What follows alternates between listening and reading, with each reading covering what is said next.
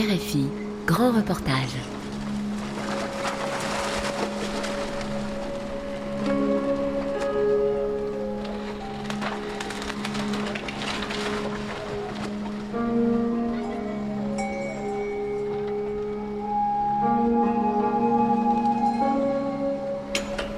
J'ai vu la, façon comment ils arrivent, de manière un peu euh, sauvage, avec le bulldozer à détruire. Moi, je ne veux pas prendre de risque. Je préfère récupérer le bois, récupérer les, dernières choses qui restent, tu vois. Si moi, j'arrive à sauver 50% de mon matériel de bois, au moins gratter un petit peu de, de l'investissement, parce que ça coûte cher, le bois, ça coûte cher.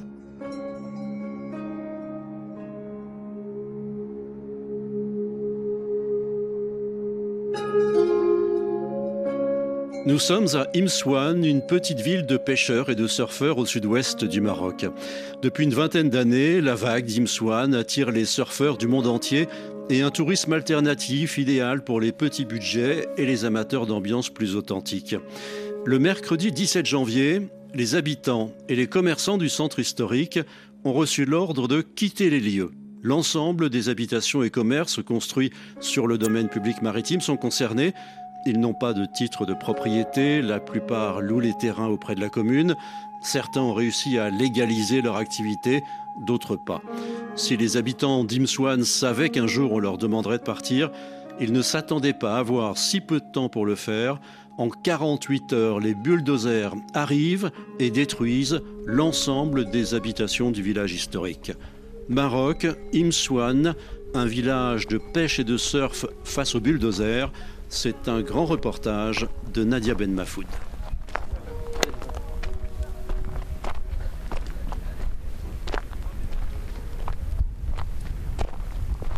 Voilà ma petite cuisine que j'ai fait. Voilà son lavabo. C'est là, c'est une cuisine. Et voilà mon douche et toilette. Et voilà ma chambre à coucher. Mohamed Irizi nous fait visiter sa maison en ruine, détruite la veille par les bulldozers. Regardez, qu'est-ce que je peux dire? Regardez, où est-ce qu'on va aller? Il est né et a grandi à Imswan. Cette petite maison du front de mer, il l'a retapée lui-même et jusqu'à présent, il vivait de sa location. Qu'est-ce qu'on va devenir maintenant? On est là depuis 130 ans, 130 ans, avant même la décolonisation, avant même la création de cet État qui veut me virer d'ici. La colonisation, c'est des étrangers qui viennent te piller. Et là, c'est mes propres frères qui me dépossèdent de ma maison.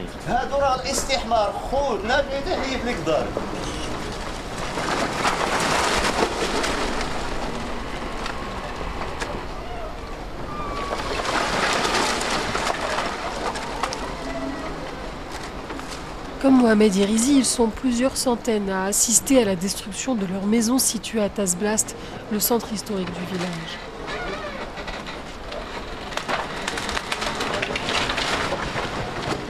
Hafid et Pauline habitent juste en face de chez Mohamed Irizi. Ils ont transformé la demeure familiale en une maison d'hôte depuis près de dix ans. Mon père, mes frères, ils ont tous né ici. Je suis né ici, j'ai toujours vécu ici, je suis parti, je suis travaillé au Sahara, tout ce qu'il faut pour ces petites maisons, pour, euh, pour chez moi, pour construire ma maison, aider ma famille. Et au jour d'aujourd'hui, on ne comprend plus rien. Genre le lendemain, on veut prévenir, prenez vos affaires, on- va venir, on va te casser. Inexplicable, incomprenable. Et c'est tellement c'est ce qui a rendu tout le monde fou et tout le monde... euh, je sais plus quoi te dire. J'ai pas de mots à dire, je suis épuisé.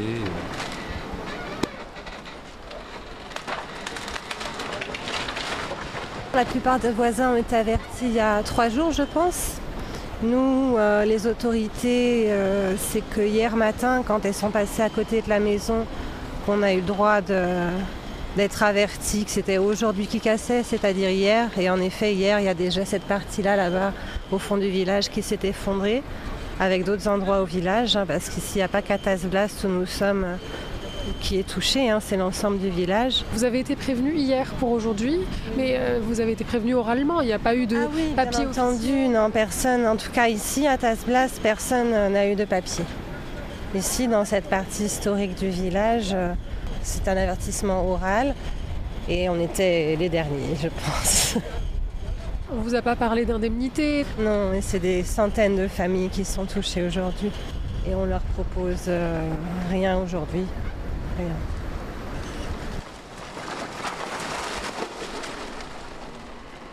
Leur maison fait partie des dernières à avoir été détruites. Jusqu'au bout, des clients sont présents. C'est le cas d'Audrey avec son conjoint. C'est la troisième fois qu'ils viennent en visite chez Hafid et Pauline. Nous, on va pas se, on va pas se plaindre. On est spectateurs euh, extérieurs à tout ça. C'est surtout pour les locaux, ça, ça crève le cœur de. J'ai même pas les mots pour savoir ce qu'ils peuvent ressentir. Et vous avez l'habitude de venir ici pour le surf, j'imagine, c'est ça? Ouais, pour le surf et surtout parce que euh, c'est euh, encore un village. euh, c'est touristique sans être euh, luxueux. C'est vraiment pour euh, la proximité avec les locaux. Pauline et Afid, ils nous ont accueillis chez eux. Euh, C'est pas comme si on était dans un hôtel. Donc euh, c'est aussi pour ça euh, qu'on est venu ici pour la troisième fois. Est-ce que vous reviendriez si jamais c'était transformé en, en ces gros complexes hôteliers un peu luxueux?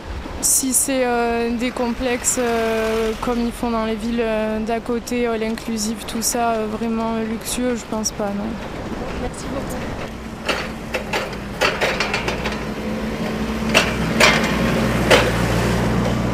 Les habitations ne sont pas les seules à être touchées.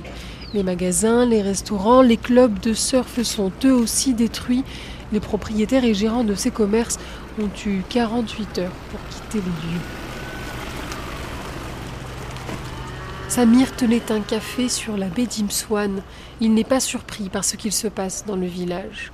J'étais préparé psychologiquement parce que j'avais vu déjà sur Tarazout, sur sur toutes les régions qui sont sur la côte et que j'ai vu qu'il y a une menace de destruction de tout village. Pourquoi détruire ces villages Alors on peut les intégrer, on peut les structurer, tu vois. Alors euh, on détruit ces villages si c'est pour vendre, pour euh, les promoteurs immobiliers comme euh, le désastre qu'ils ont fait à Tarazout Bay. c'est catastrophique parce qu'on ne peut pas détruire un patrimoine on ne peut pas détruire euh, une littoral pour construire des hôtels de luxe de 4 étoiles ou de 5 étoiles. Aujourd'hui, la majorité des clients qu'on a, la majorité des tourismes qu'on a ici, c'est des clientèles euh, moyens. Tarazout Bay est un projet d'un milliard d'euros lancé en 2012 dans un village à quelques kilomètres au sud. Hôtel 5 étoiles, villa et golf, c'est exactement ce que les habitants d'Imswan redoutent. Pour préserver l'authenticité du littoral, Samir dit avoir pris en compte l'identité d'Imswan lorsqu'il a aménagé son café il y a quelques années. Les villageois, ils ont construit avec le matériel noble. Ils ont creusé dans les grottes. Ils ont fait des maisons avec des, pierres, avec des cailloux, avec de la chaux, tu vois, qui est un peu plus harmonie avec la nature. Tu sais, nous, on a acheté des petites cabanes chez les pêcheurs. On n'a pas construit.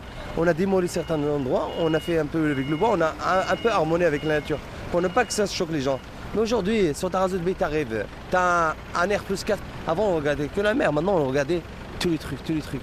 La destruction de littoral, elle est énorme. Si vous voulez respecter le il faut qu'on arrête de vendre le à des promoteurs immobiliers. Ça, c'est le seul moyen pour que les gens préservent euh, ce qu'ils ont. Même si ces démolitions étaient prévisibles, selon Samir, il s'inquiète pour ses 26 employés. Il nous présente Hakim, le gérant de son café. La spécificité d'Imswan, ce sont ces petits restaurants, ces petites boutiques de surf, ces petits cafés où les employés n'ont pas besoin de diplôme universitaire pour travailler. Ils parlent de la construction de grands hôtels et de grands projets qui nécessiteront ces formations pour être embauchés. Je ne sais pas ce que vont pouvoir faire toutes ces personnes qui ont passé leur vie ici.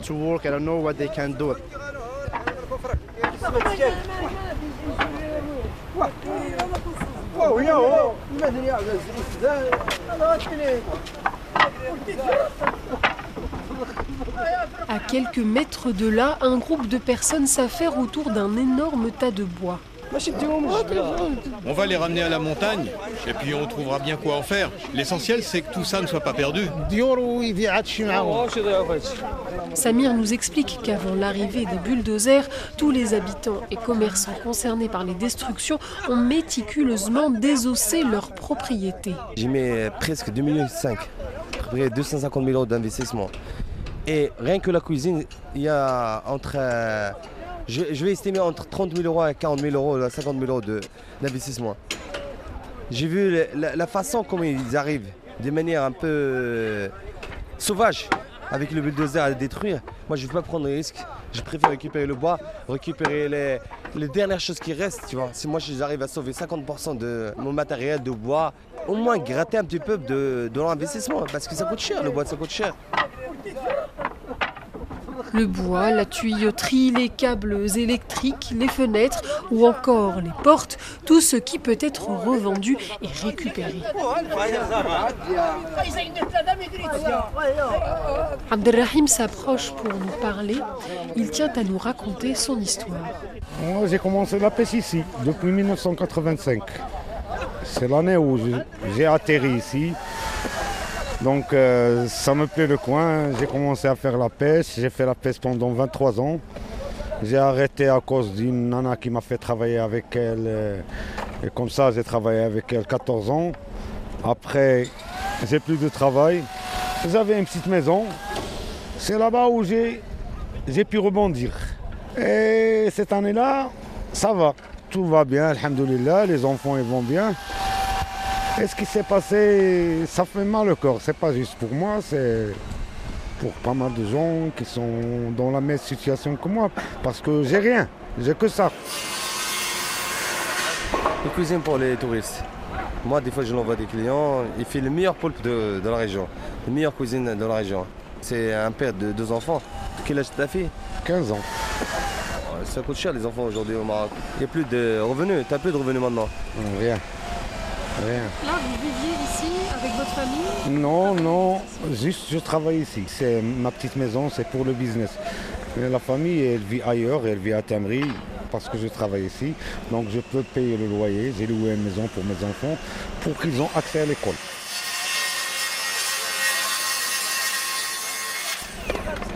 Et donc là, euh, il y a 48 heures, 24 heures, ils sont venus vous voir pour vous dire Ouais, ouais.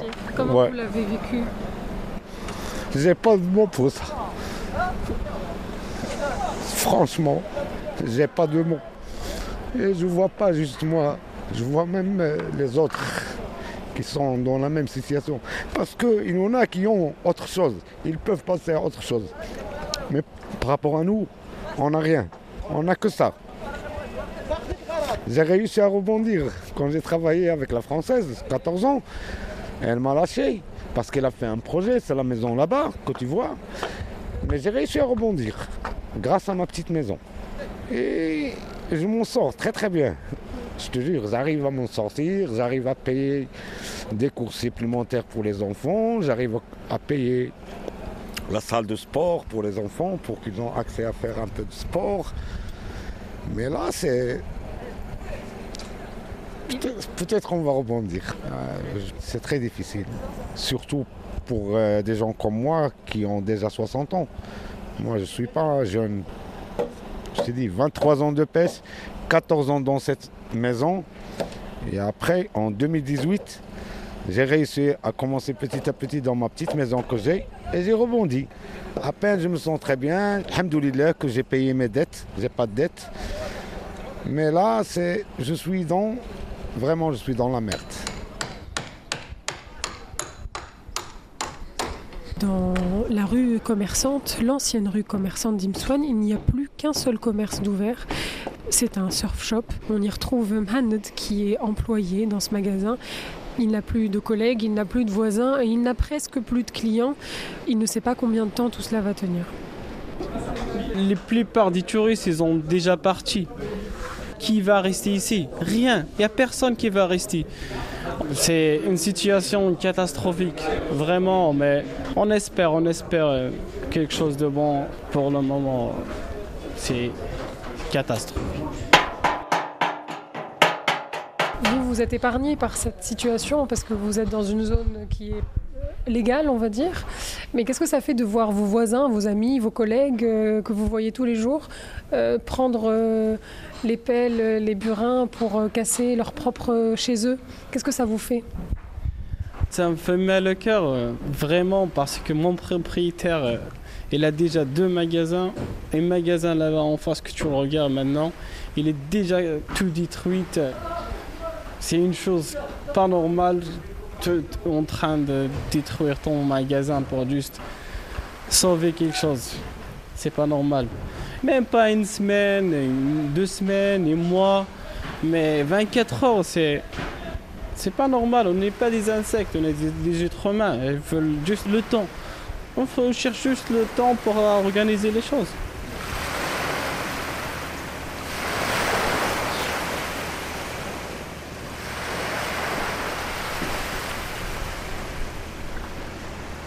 Sur la plage, on retrouve Clara. Elle est ici pour apprendre le surf et elle a découvert Imswan il y a quelques jours. Bah, Imswan, ça proposait une alternative où tu pouvais quand même passer une semaine euh, sans te ruiner euh, et, dans un cadre assez ouf. Il y avait une petite ambiance de quartier et, un matin, je me réveille et plus rien. Et là, euh, surfer dans les ruines, genre voir des gens qui ont encore le courage de donner cours, alors que leur maison et toute leur vie vient d'être démolie, moi ça me. Bref, ça me tue quoi, parce que enfin, je sais pas comment ils font pour trouver cette force là quoi. Et on ne sait pas du tout ce que ça va devenir, si ce n'est probablement des énormes complexes hôteliers. Ils vont faire de Imswan une énorme baie Afrique euh, où euh, ils vont brasser de la thune, mais ils ont rien pensé pour en fait les gens qui habitaient là. Abdelhaï fait partie des moniteurs de surf qui continuent à travailler malgré les circonstances. Combinaison enfilée, planche de surf sous le bras, son cours commence dans quelques minutes. Dans ma vie, je suis toujours optimiste. La baie, elle est toujours là. On ne va pas détruire la baie. Et si un jour les gens, ils ont commencé à venir à Emswan, c'est grâce à la baie, c'est grâce à la vague. Emswan, ça va continuer malgré tout ce qui se passe. Je crois que c'est les gens qui ont créé ça. Si les gens reviennent, on va avoir aussi une très bonne ambiance, même, avec euh, cette euh, méchanceté. on peut dire ça parce que c'est inhumain. Ça fait mal au cœur. Moi, j'accepte pas de voir ça. Mais M-Swan n'est pas mort. Moi, de mon côté, je peux vraiment voir qu'au long terme, genre d'ici 10 ans, il va y avoir une autre clientèle. Ça peut être triste de ne pas voir les gens qui sont maintenant. Et donc, euh, j'espère que le gouvernement fera tout pour que ce soit beau. Parce que si ils, démolissent pour juste démolir et laisser les choses comme ça, c'est pas très bien. Si Abdelhaï encourage les surfeurs à continuer à venir pour faire vivre les professeurs de surf qui restent encore à Imswan, les touristes de leur côté ne sont pas certains de revenir un jour. Scott est irlandais, c'est la première fois qu'il vient à Imswan pour l'instant, il n'arrive pas encore à trancher. C'est une décision difficile. J'ai parlé à un des locaux qui gère un magasin de location de planches de surf et il m'a dit qu'ils allaient tout reconstruire eux-mêmes. Donc si on ne revient pas, on les prive de revenus. Mais d'un autre côté, en revenant, on a l'impression de soutenir les grandes entreprises. Donc c'est toujours une décision difficile à prendre. La vague de destruction laisse place à la débrouille. Certains ont quitté Imswan, d'autres vivent dans les montagnes aux alentours, beaucoup se font héberger dans les quelques logements qui restent. Pour le moment, aucune information n'a été communiquée sur l'avenir de ce village et les autorités locales n'ont pas donné suite à nos sollicitations. Pour les habitants comme pour les commerçants d'Imswan, l'avenir est une grande inconnue.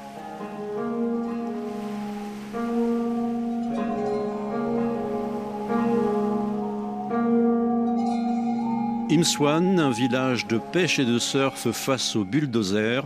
Un grand reportage de Nadia Ben Mafoud, réalisation Eva Piedel.